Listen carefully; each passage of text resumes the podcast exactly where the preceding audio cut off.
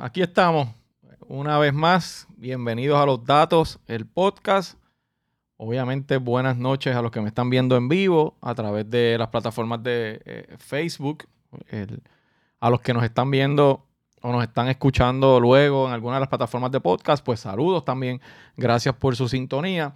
Eh, es un placer para mí estar una vez más con ustedes aquí, como hacemos constantemente, para discutir eh, algunos temas que, que nos parecen importante discutir y intercambiar impresiones con ustedes, por supuesto. Así que, como siempre les digo, denle like y share a, este podcast para que más gente pueda tener acceso a, verlo y a escucharlo. Y si estás en una de las plataformas de podcast, Apple Podcast, Google Podcast, Pocket Cast, Anchor, eh, Spotify, por supuesto, dale follow, dale share para que más gente lo pueda ver y así podamos llegar a, una cantidad mayor de personas y, y continuar esa, esta conversación. Así que este es uno de los podcasts y, me siento un poco raro aquí porque hoy no voy a hablar nada del COVID. Obviamente ustedes saben que esta iniciativa yo la comencé en medio de la pandemia y todos los podcasts, normalmente yo empiezo con el tema del COVID, pero, pero hoy lo voy a hacer distinto y, no vamos a hablar del COVID, voy a hablar de, dos temas que, que quiero compartir con ustedes, más que nada ponerlos al día de de lo que ha estado pasando, intercambiar impresiones eh, con ustedes sobre dos temas, como bien dije en la promo cuando lo anuncié esta tarde, el tema del aumento de salario a los, a los oficiales del Departamento de Corrección. Quiero ponerlos al tanto de cuál es el tracto ¿no? y, de, cómo, cómo surgió todo esto y dónde estamos hoy. Eh, y el tema de eh, varios proyectos que se han estado discutiendo hace algunas semanas en la Asamblea Legislativa sobre el tema de equidad, equidad de género, valores, etcétera. Eh, que son bastante, ¿verdad?, controvertibles en términos de que generan mucha opinión eh, y, lo que ha ido pasando allí y por supuesto leer las opiniones de ustedes eh, de, qué piensan de estos temas, siempre obviamente con el respeto que nosotros lo hacemos aquí en este, en este podcast. Así que vamos, vamos a empezar con el tema de, del aumento de los oficiales de corrección para que ustedes vean cuál es el tracto de lo que ha ido sucediendo aquí. en el tema de los oficiales de corrección, en el aumento, Ustedes saben que eh, una de las promesas del gobernador Luis en un momento dado fue cumplir con un aumento. Nosotros hemos estado bien pendientes al tema de corrección. Eh, de hecho, el cuatrienio pasado, yo como portavoz de la delegación del Partido Popular en la Comisión de Seguridad, estuve muy involucrado con el tema de corrección. Eh, y me dio la oportunidad de conocer mucha gente en corrección, de entender bien cuál es su trabajo y de hablar con muchos de ellos y de ellas ah, constantemente en la oficina, en la calle, me los encuentro, se acercan y me hablan de la situación. Así que eh, tengo una particular relación con, los oficiales de corrección, de la misma forma que con la policía, eh, porque entiendo su trabajo y, admiro mucho su trabajo. Así que yo he estado pendiente desde, el principio con el tema del aumento de los oficiales de corrección. ¿Cómo empieza esto? Pues eh, la Junta de Supervisión Fiscal, en algún momento en, en mayo, me parece que fue el 11 de mayo, presenta un presupuesto a la Asamblea Legislativa. Ustedes saben que con promesa el, tema presupuestario ha cambiado totalmente. Ya no, no, se hace solamente entre la legislatura y el gobernador, ahora tiene un proceso. Y ese proceso incluye que el gobernador tiene que empezar un intercambio de, presupuestos con la Junta. Si cumple, la Junta lo certifica, lo envía a la legislatura. Si no cumple, se lo devuelve el gobernador. Y están así hacia atrás y hacia adelante hasta que se cumple. Si no cumple el gobernador, pues la, la Junta obvia ese proceso y pasa directamente a enviar un presupuesto a la Asamblea Legislativa y ahí comienza otro proceso más de, eh, hacia atrás, hacia adelante y hacia atrás. La, legislatura propone, la Junta comenta, etcétera. Si llega a un acuerdo, se certifica un presupuesto. Si no llega a un acuerdo, la, Junta Estado se certifica el presupuesto, como ha pasado los últimos cuatro años. ¿Qué pasó aquí? Yo desconozco, ¿verdad? Si, si hubo alguna, cuán, efectiva fue esa comunicación entre el gobernador y la Junta, pero lo cierto es que a la Asamblea Legislativa llega un presupuesto de la Junta alrededor del 10 o del 11 de mayo. Eh, ese, ese clipping de, de noticia que ustedes están viendo ahí, los que están conectados a Facebook, eh, es un titular de un periódico donde se establece que la Junta presentó un presupuesto de 10.100 millones de, dólares. ¿verdad? Y que, y que gran parte de ese presupuesto es para temas de educación, seguridad pública, salud, desarrollo económico y para las pensiones. Luego de eso, una semana después, el gobernador Pierre Luisi presenta un presupuesto. Eh, de hecho, hizo un mensaje en la Asamblea Legislativa Y en ese presupuesto, que ustedes ven ahí, es un presupuesto de 10.345 millones, un poquito más, eh, más alto que el de la Junta, no tanto, 200 y pico de millones. Y hay algunas diferencias. La mayor parte del presupuesto es igual, pero como el tema de aquí hoy es corrección, en este presupuesto el gobernador presenta o envía eh, los 15 millones que se necesitaban para el aumento. ¿Cuál es el problema? Que, nos parece que llega tarde porque ya el presupuesto, la Junta lo había enviado a la, junta, a la legislatura primero. Eh, no sé por qué eh, se dio de esa manera, pero al la Junta enviar ese presupuesto una semana antes, pues ya el del gobernador es casi académico porque se está evaluando el que envió la Junta y el de la Junta no tenía, no contenía el aumento de los oficiales de corrección. Así que ya nosotros teníamos ante la legislatura un presupuesto de la Junta que no incluía ese dinero para la, ¿verdad? Para la, para los oficiales de corrección. En eso empieza la evaluación en la Asamblea Legislativa eh, y en, ese asunto yo fui bastante activo reclamando en mi caucus y pidiéndole a los compañeros de la delegación que había que incluir el aumento de los, de los oficiales de corrección porque no estaban incluidos. Eh, parte, de, parte de ese reclamo lo, hice en el hemiciclo. Les voy, a, les voy a pasar un pequeño video para que ustedes vean parte de, las expresiones que yo hice en el hemiciclo en aquel momento, el día que estábamos evaluando el presupuesto, presentándolo en el hemiciclo de la Cámara. Pero yo quiero mencionar hoy particularmente a un grupo de trabajadores y trabajadoras del área de seguridad que trabajan 24/7, que incluso en las peores condiciones, y me refiero a los oficiales de corrección, Trabajadores que no tienen ninguna posibilidad de estar fuera de sus áreas laborales en momentos difíciles porque tienen un trabajo que hacer en esas instituciones para garantizar los servicios a los confinados, que al final de camino es parte de la obligación de rehabilitación que tiene el gobierno de Puerto Rico. Esos oficiales de corrección a quienes se les prometió una mejora salarial merecen que se mejoren esas condiciones salariales. Y yo quiero, y esa es una promesa que hizo el gobernador, a quien yo emplazo para que se cumpla la promesa. Esta Cámara de Representantes buscó la forma de que los recursos estén asignados en ese presupuesto, los 15 millones de dólares que se necesitan para ese aumento salarial de los oficiales de corrección y hoy vamos a aprobar en esta Cámara un presupuesto que le hace justicia a los servidores públicos sacrificados que merecen esa y otras mejoras en sus condiciones de trabajo. Yo agradezco. Esas declaraciones que ustedes escuchan ahí, eh, yo las hice eh, el día de el, análisis del presupuesto en la Asamblea Legislativa. ¿Por qué yo hago esas expresiones? Porque en, el, en medio del análisis del presupuesto en la Cámara, había salido a relucir varias veces que el que no estaban incluidos eh, el dinero para los oficiales de corrección. Y, era correcto en términos de que el presupuesto que se estaba analizando, que era el de la Junta, porque el de Pierluisi llegó una semana más tarde, no incluye ese dinero. Así que, eh, y tengo que decirlo de esta manera, en el caucus yo hice un reclamo de que había que incluir ese dinero, que era una partida de la cual yo iba a estar bien pendiente para cumplir con los oficiales de corrección, que yo sé que se lo merecen. No es un tema solamente de que había que cumplir, aunque yo estoy claro que había que hacerlo. Pero es que yo creo genuinamente que se merecen el aumento. Tienen unas condiciones de trabajo bien difíciles, un salario eh, demasiado bajo, eh, es alto riesgo, tienen poco personal, doblan, doblan turnos casi toda la semana trabajando 14 y 16 horas, no tienen el equipo de trabajo que necesitan. O sea, es una circunstancia bien compleja y yo creo que necesitan ese aumento y es lo justo. Eh, tengo que decir que los compañeros de la delegación, de mi delegación, están bien, estuvieron de inmediato de acuerdo con el planteamiento y se incluyó, se hizo lo posible, se buscaron unas partidas para poder incluir ese aumento. Obviamente nosotros sabíamos, y aquí, y aquí los que están viendo la transmisión, estoy, están viendo clippings de noticias, en este caso aparece la secretaria de corrección, donde se, establece que el presupuesto de, de, la Junta no contenía el aumento salarial. Y eso, y eso era así. O sea, no, no lo incluía el presupuesto que la Junta envió. Y como les dije, el de Pierluisi llegó tarde.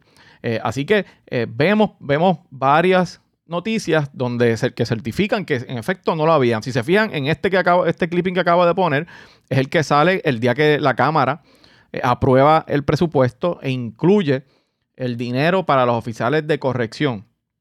así que en la Cámara hicimos el esfuerzo por incluir esa partida.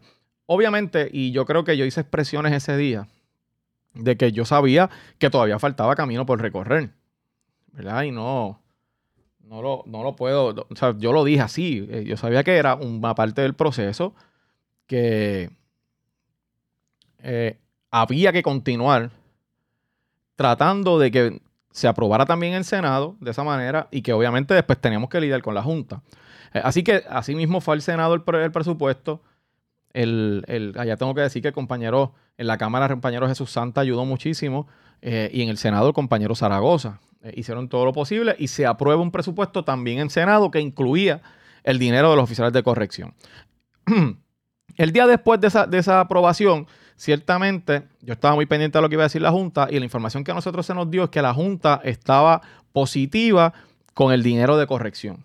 ¿verdad? Y no hicieron ningún planteamiento eh, de entrada de que no lo iban a aceptar. Así que yo me parece que hice un recap en en Instagram, que si no has visto Instagram, ve a mi cuenta de Instagram y me puedes seguir. El último recap que hice era sobre aumento de los empleados de corrección y yo digo en ese video que había una aprobación preliminar de la Junta y que estábamos esperando que fuera concreta, así porque era la información que nosotros teníamos.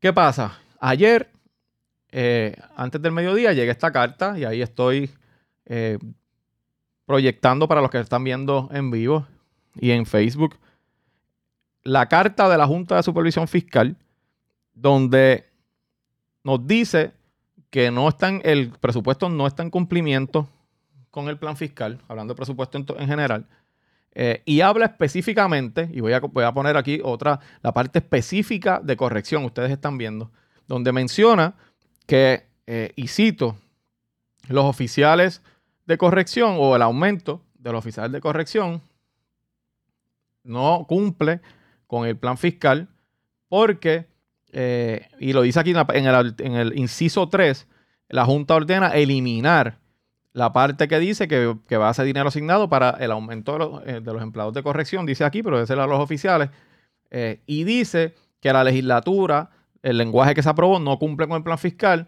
porque el, el plan fiscal establece que hay un payroll freeze, o sea, que hay una congelación de, salarios y de nómina eh, hasta el 2023 y que el aumento del personal de corrección va a llegar como parte de lo que ellos llaman la reforma del servicio público.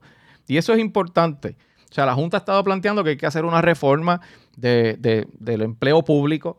Eh, hay un plan de clasificación que se está trabajando y que todavía está en una, un dime y direte entre la Junta, la OATRH y el gobierno y no se ha aprobado.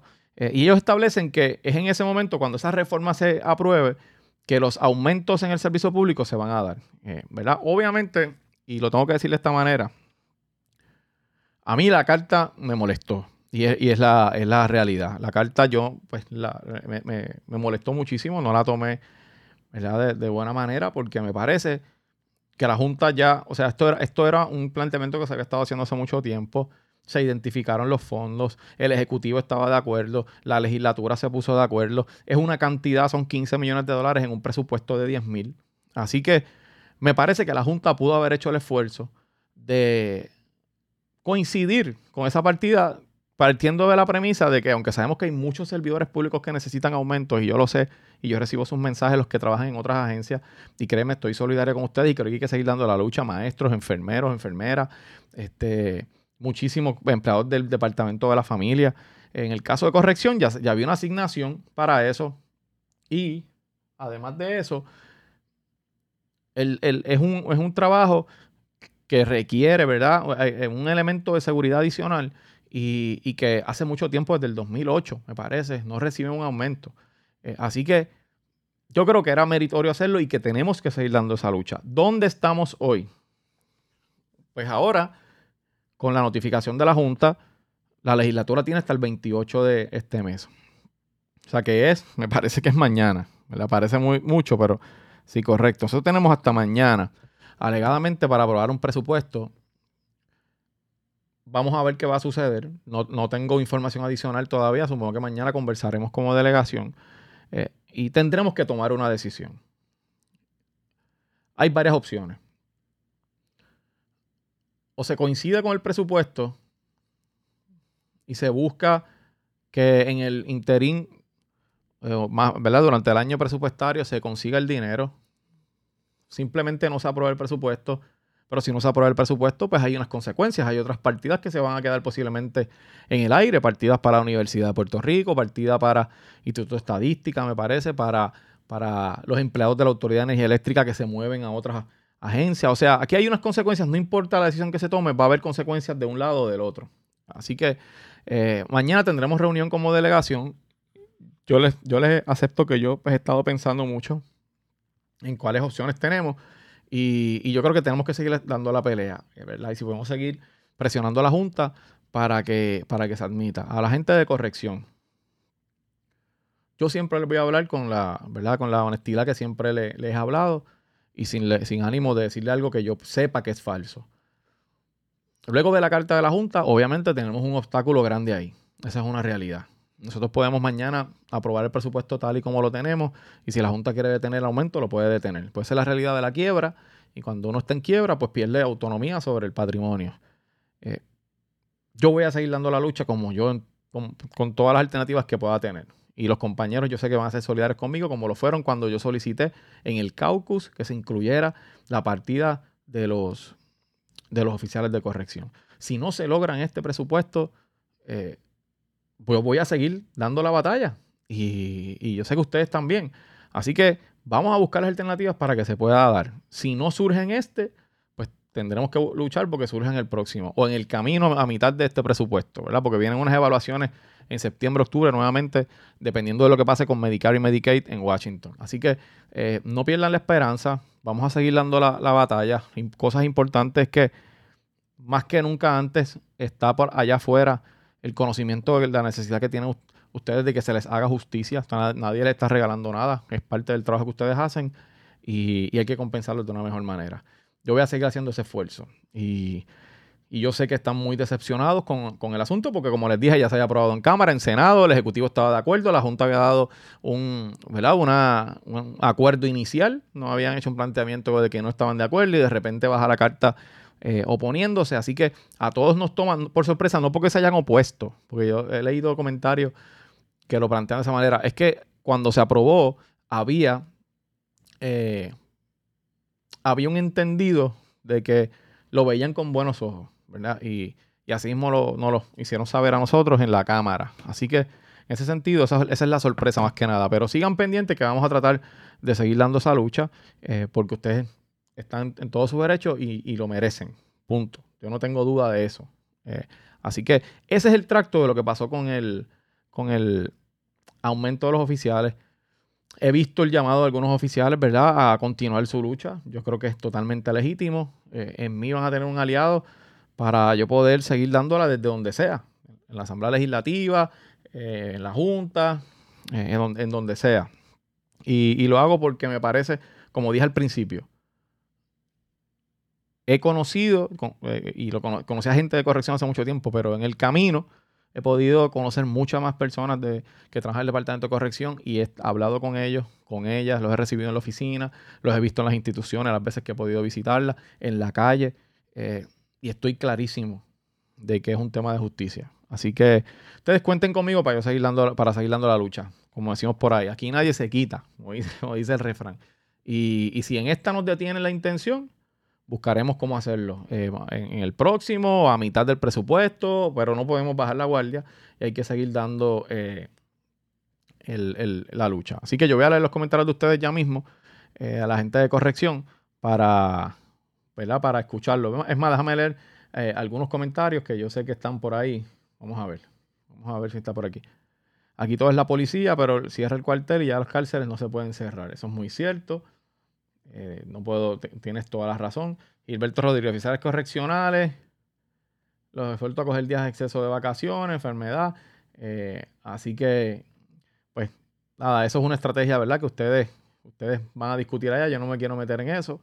Eh, ciertamente, pues yo les pido que, piensen bien las decisiones y que continuemos la, conversación. Dani Castro, queremos aumento, no aliados. Ya. Entiendo, Dani.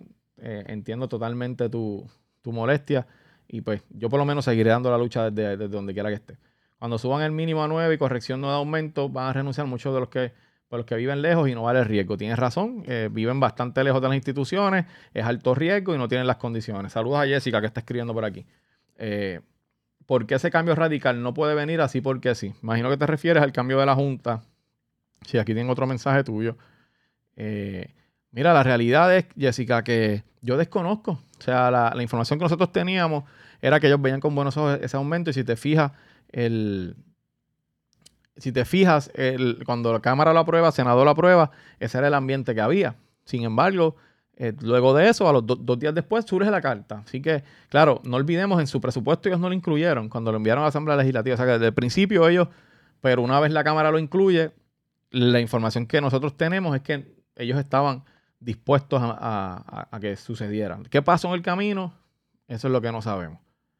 Lo que ellos no ven es que los oficiales correccionales protegemos vidas y propiedades tanto en las instituciones como en la calle, ¿cierto? Luis Rodríguez, muy cierto. Fernando Ramírez, ya está bueno el abuso que tienen con nosotros los oficiales. Entiendo totalmente a Fernando, porque la verdad es que eh, ha, sido, ha sido por muchos años, ha pasado, no es la primera vez. Nair Moreno, si no surge en este, no veremos nunca. Eh, gracias por su labor. Vamos a seguir dando la batalla, Nair. Yo, yo quiero que surja en este. Si no surge en este, yo entiendo su molestia, pero yo voy a seguir haciendo todo lo posible porque se pueda dar lo más pronto posible.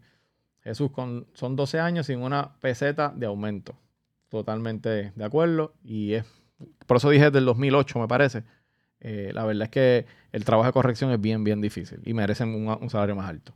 Que la gente de corrección se vayan con el flujo. Ani López, saludos a Ani, que sé que está por ahí viendo. Vamos a ver qué más dice por aquí. Voy a leer una, una, una más y paso rápido con el otro tema. Los 32 millones que desapareció Ari Rolón y no se sabe dónde están y ni los han investigado. Secretario de Corrección. Ese es un tema que hay que, analizarlo. Así que nada, gente, eh, eh, eh, sobre corrección, ese, ese, es el tracto de lo que ha pasado con el aumento. Sigamos pendientes, yo voy a mantener comunicación con ustedes como lo he hecho hasta el momento. Así que no se despeguen, que, que, eso va a ser así. Yo sigo, tengo comunicación con todos ustedes a través de su gente y los mantengo al tanto. Así que vamos a ver. El otro tema que tengo, rápidamente, se ha estado, vamos a entrar al tema de la violencia de género o el tema de los proyectos de valores que se discutieron esta semana y que han generado una discusión bastante intensa que yo creo que, que en algunos momentos hasta se sale un poco de proporción y es importante. Esta semana se evaluaron y no se aprobó ninguno de los tres proyectos tres proyectos, el proyecto de la Cámara 714, el 675 y, el, y la resolución de la Cámara 80. El 714 era para establecer un currículo de perspectiva de género que después se, se enmendó y era para eh, introducir un, currículo de, de, equidad de género, el 675 para introducir un currículo de valores en las escuelas que después se enmendó también y se incluyó también el tema de la equidad y la resolución conjunta de la Cámara que era para una campaña de equidad de género en el Canal 6. Eso generó toda una avalancha de comentarios eh, de la gente a favor, gente en contra del proyecto. ¿Por qué no se aprobaron los tres? Pues mira, se necesitan 26 votos en la Cámara. Y la realidad es que ninguno de los tres tuvo los 26 votos, ni el de los valores, ni los de perspectiva o equidad de género. Eh, me parece que todos tuvieron 21 o 22 votos a favor el 23, 24 en contra, o gente ausente, eh, etcétera. Yo le voy a poner brevemente un, clip para entonces comenzar a hablar del tema y, y, coger sus preguntas eh, sobre el tema de violencia de género y, y, las expresiones que yo hice, parte de las expresiones que hice en el hemiciclo sobre este tema. Todo crimen es cuestionable, todo crimen es censurable, todo crimen es incorrecto es malo, eh, no se debe hacer, pero es distinto, sí, hay diferencia. Cuando ocurre un crimen a raíz de una pelea, versus cuando ocurre un crimen a manos de un hombre que asesina a una persona que compartió su vida con él, que es capaz de amarrarla, de asfixiarla, de abandonar su cuerpo en un paraje solitario en cualquier lugar del país. Sí, es muy distinto. Ambos son crímenes, ambos involucran seres humanos, Ambos dejan familias destruidas. Pero ese elemento, esa raíz, esa, esa falta de humanidad que se requiere para que usted coja a esa persona que lo acompañó durante su vida, con quien usted tuvo hijos, a quien le juró amarla, y le dé 20 puñaladas, la asesine, le pegue fuego a su cuerpo, no tiene comparación alguna. Y como país tenemos que dar esa lucha. Esas fueron parte de las expresiones que hice en el hemiciclo porque eh, es importante, yo creo, decir varias cosas sobre este tema. Y voy a leer rápido sus comentarios. Obviamente este es un tema que, yo sé que levanta muchas pasiones y mucha preocupación de un lado y del otro. Y lo que le voy a pedir es que haga sus comentarios sin, atacar a nadie. No hay razón para eso. La, la realidad es que la intención de esos proyectos, por lo menos yo les puedo hablar del 714, era es y era y es, porque yo, esto es un tema que no, que no va a terminar. Estoy, claro que va a continuar en la discusión. Es entrar en una dinámica de educación sobre la, situación entre hombres y mujeres y cómo se ven los hombres y las mujeres en nuestra sociedad. Eh, cuáles son los roles que le imponen a los hombres, cuáles son los roles que le imponen a las mujeres, eh, por qué la sociedad entiende que el hombre debe hacer una cosa y entiende que la mujer debe hacer otra cosa. Eh, y cómo esos roles muchas veces llevan, lamentablemente, a, muchas personas, la mayor parte de ellos hombres, y es la realidad, a ver a la otra persona, en este caso a una mujer, como, como inferior, como su propiedad, como si no quiere estar conmigo o con, con, esa persona, pues entonces no está con nadie, que es el refrán que se utiliza por ahí. ¿Y cuál es, qué efecto ha tenido esa dinámica en, lo que son los casos de violencia, especialmente los asesinatos de mujeres en Puerto Rico. Yo leía, y no, y no, y no coloqué esa parte aquí, porque quería, no quería hacerlo tan extenso, eh, sobre cuáles son las diferencias entre los casos de violencia de género contra hombres, de mujeres contra hombres, y, y cuántos son de hombres contra mujeres. Eh, y la realidad es que cinco, eh, la cantidad de casos de hombres contra mujeres son cinco veces más altos que los de mujeres contra hombres. Todos son reprochables. Uno no puede aceptar ninguno. Es igual de malo un hombre que golpea a una mujer como una mujer que golpea a un hombre. Eh, y lo que yo trato de decir en, ese, en esa parte del debate que, yo les, les pasé aquí es que todos los crímenes son malos, todos los crímenes son reprochables y hay que procesarlos. Pero hay diferencias, ¿sí? Y desde mi punto de vista, usted no tiene que pensar igual. No es lo mismo un crimen que se da por narcotráfico cuando están en la lucha de los puntos de droga y un punto A eh, asesina al del punto B peleando por el territorio o porque le hizo alguna mala jugada o porque pasó algo entre ellos, alguna rencilla, no es lo mismo un asesinato que surge, eh, como yo decía en el, en el hemiciclo, como parte de una pelea donde termina alguien matando a otro.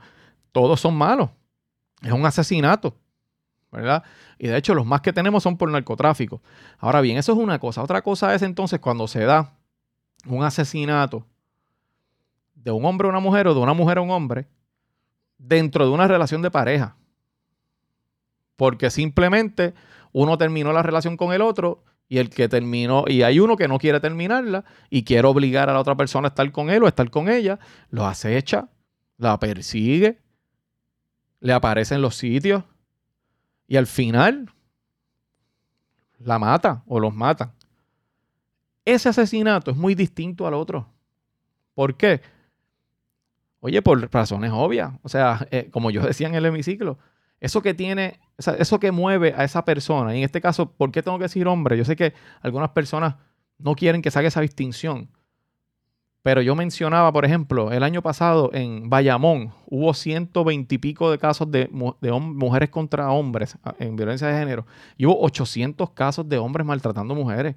Eso es casi ocho veces la cantidad. Y si nos vamos al país completo, como les dije, son cinco veces más los casos de hombres que agreden o maltratan a las mujeres. Así que hay un problema particularmente en, la parte de los hombres en medio de las relaciones sentimentales que piensan que la mujer pues es su propiedad y que, que por eso le dan, y que por eso la maltratan y la acechan y la hostigan y no puede tener otra persona o otra relación porque el hombre se ofende y va y le hace algún daño. Esos son la mayor parte de los casos y es la realidad. Yo, yo soy hombre, pero no puedo esconder, ¿verdad? Te apareció con la mano. Así que eh, es, eh, los dos casos, el asesinato del narcotráfico, tiene que atenderse con unas estrategias. Ahí tiene que ver la pobreza, ahí tiene que ver la falta de oportunidades, sí, la falta de educación para tener esas oportunidades y tener acceso a sus mejores trabajos, etcétera. Ahora, en el lado de la violencia en relaciones amorosas, el problema es otro. El problema es educación en términos de, cómo se relacionan esa, esa pareja.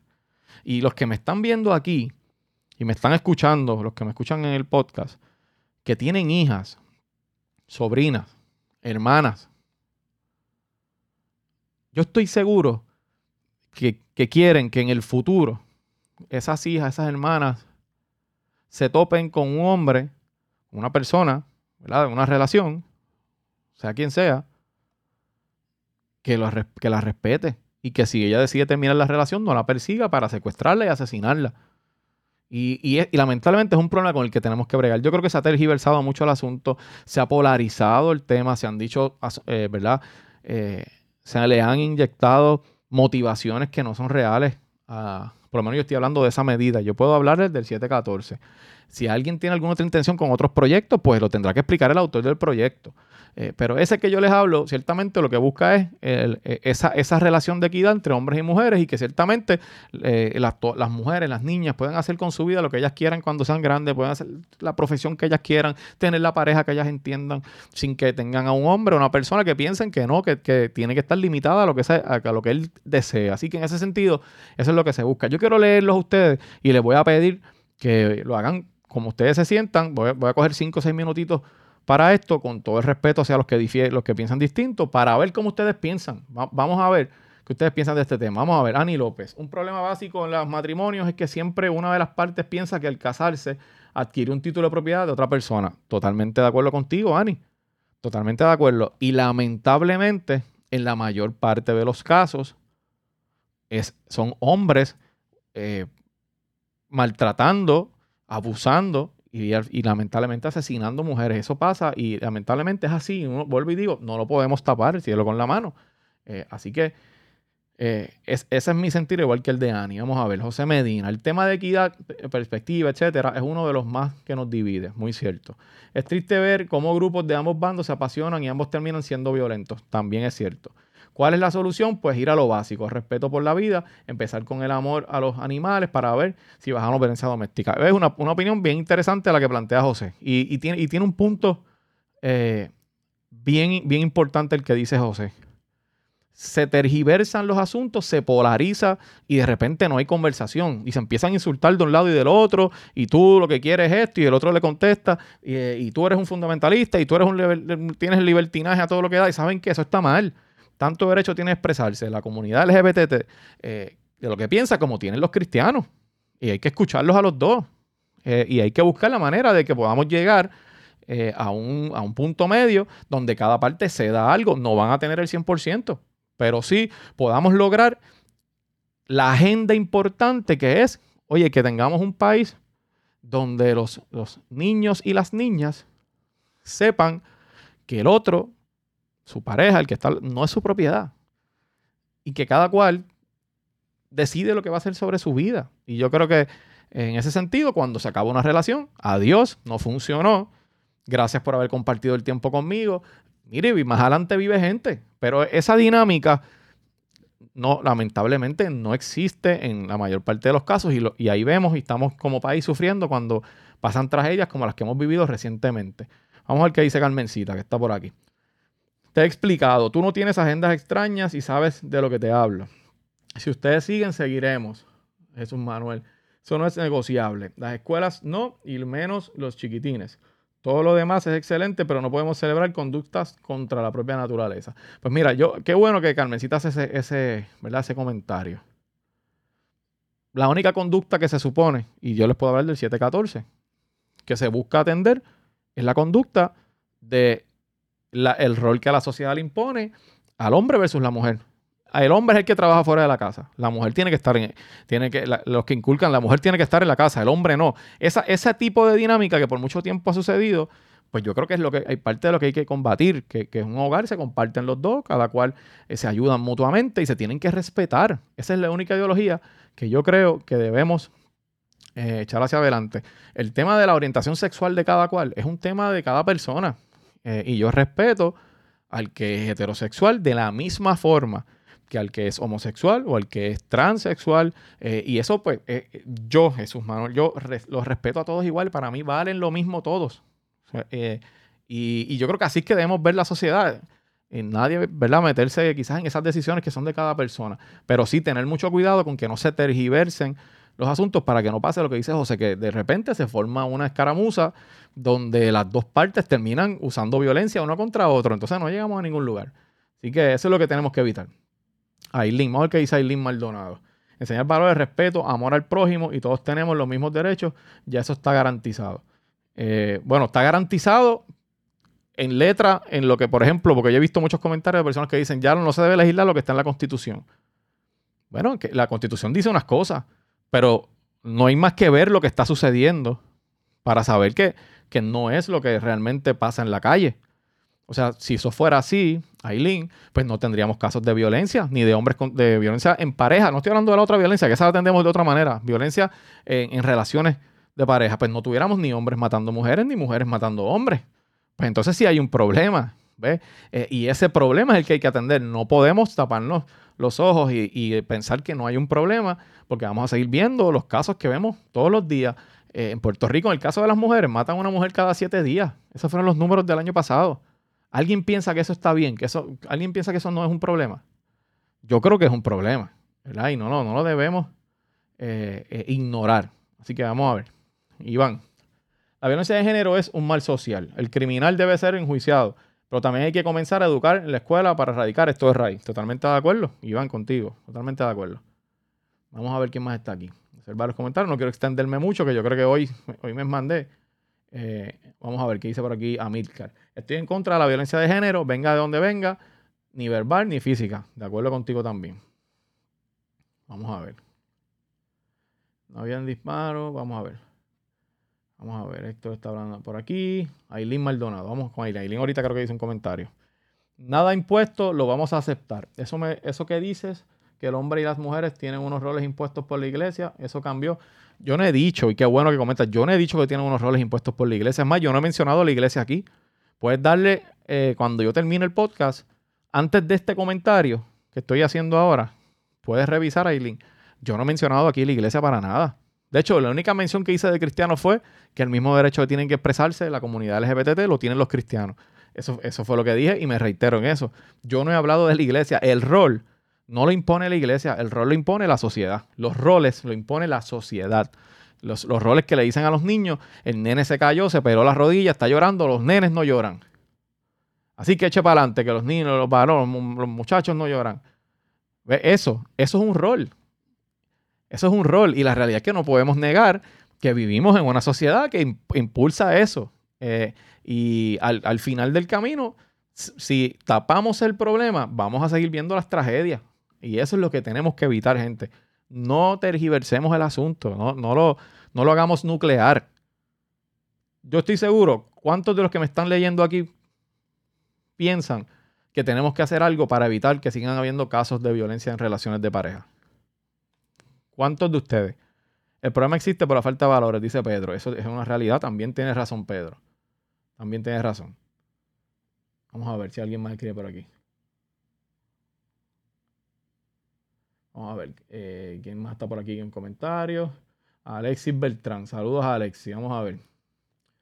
Mi tío le dijo al que se iba a casar con mi prima, te vas a casar con mi tesoro. Ella está saliendo de esta casa sin un rasguño, sin un moretón y aquí nunca ha sido maltratada ni abusada.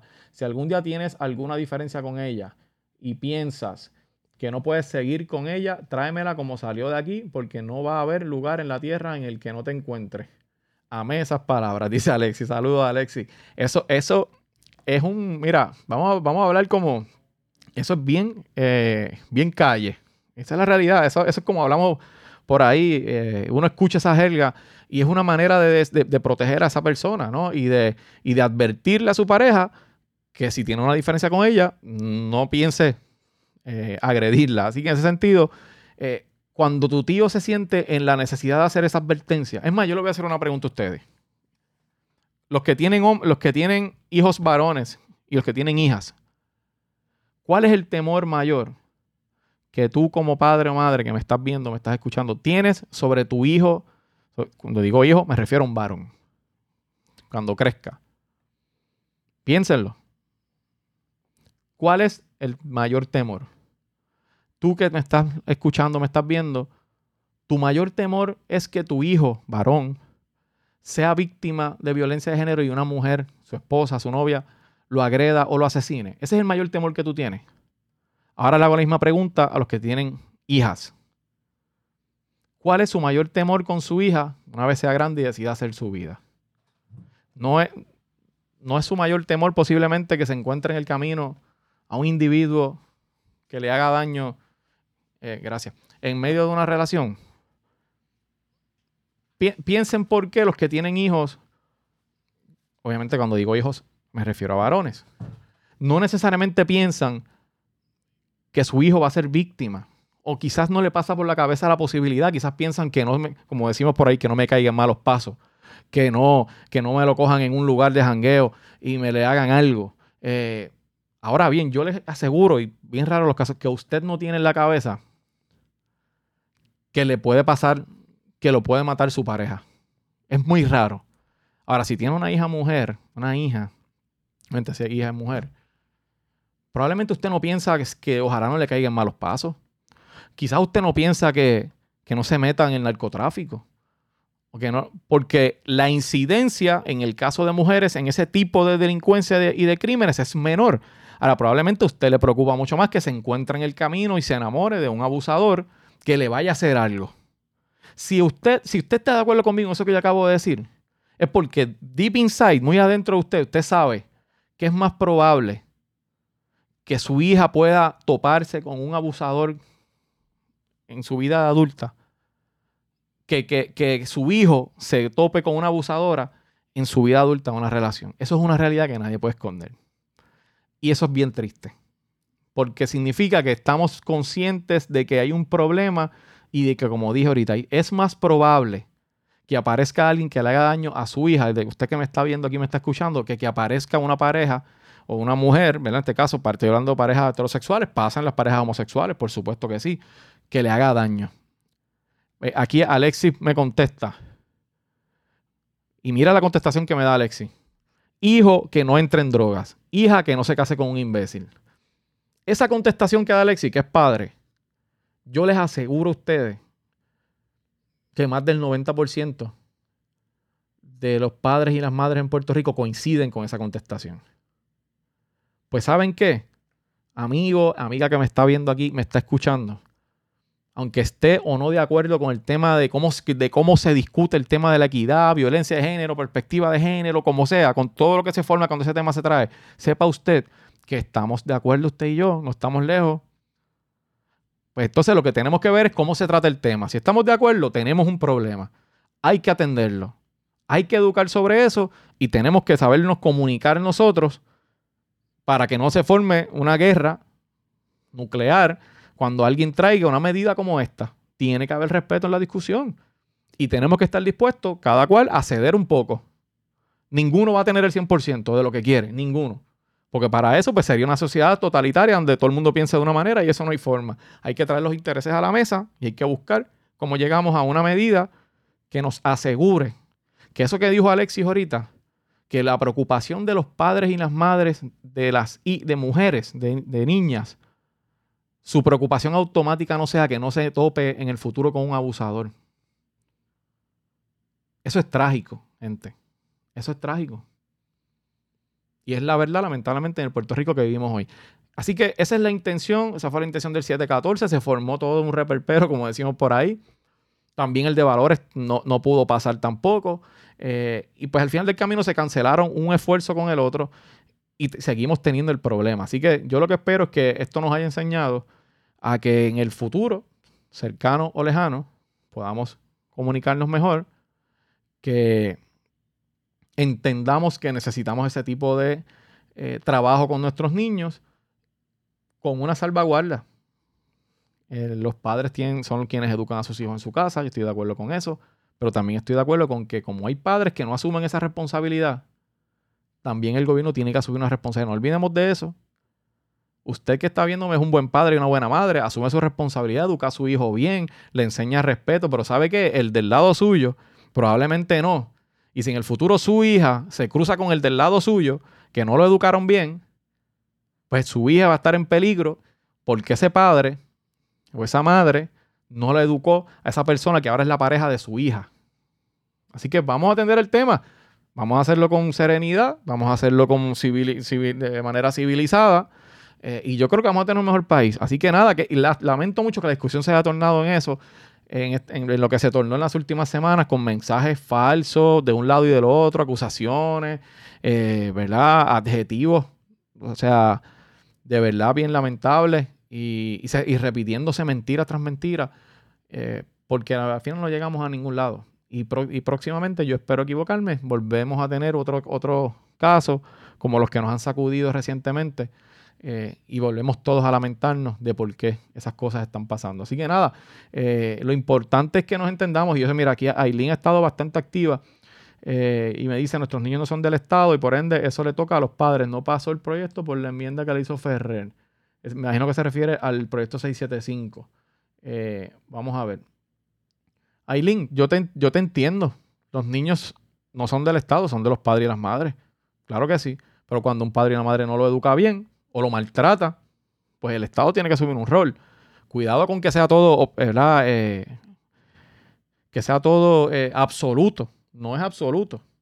Hoy, de seguro, en algún lugar en Puerto Rico, el Estado está interviniendo con un padre y una madre que maltrataba a su hijo y por lo tanto el Estado tuvo que entrar y atender a ese hijo, ¿verdad? O esa, o esa niña, ese niño o esa niña. Así que eh, siempre, y si todos los padres fueran responsables, pues obviamente pues estamos todos safe, como decimos por ahí, pero lamentablemente no es así. Así que tenemos que hacer un balance. No, eh, yo soy el primero que piensa que que los padres tienen que ser los responsables principales de la educación de sus hijos. Eso yo creo que todos estamos de acuerdo con eso. En el caso de los que no los eduquen y los que lo hagan de manera irresponsable, hay que ver cuáles son las medidas para atender eso.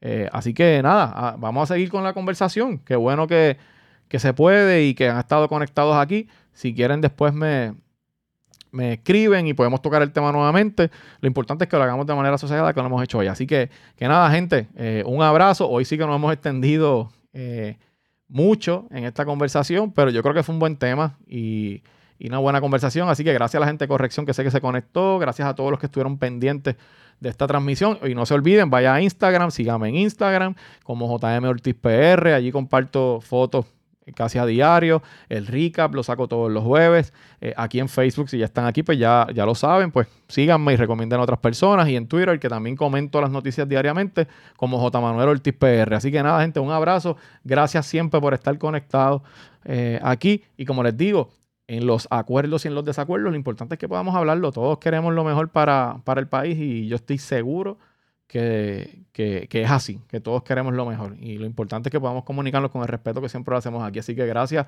a cada uno de ustedes por haber comentado. A los que me están escuchando en, los, en las plataformas de podcast, dele follow, dele share para que este podcast llegue a más gente. Así que un abrazo a todos y todas, buenas noches y nos vemos, nos vemos en el próximo episodio de Los Datos del Podcast.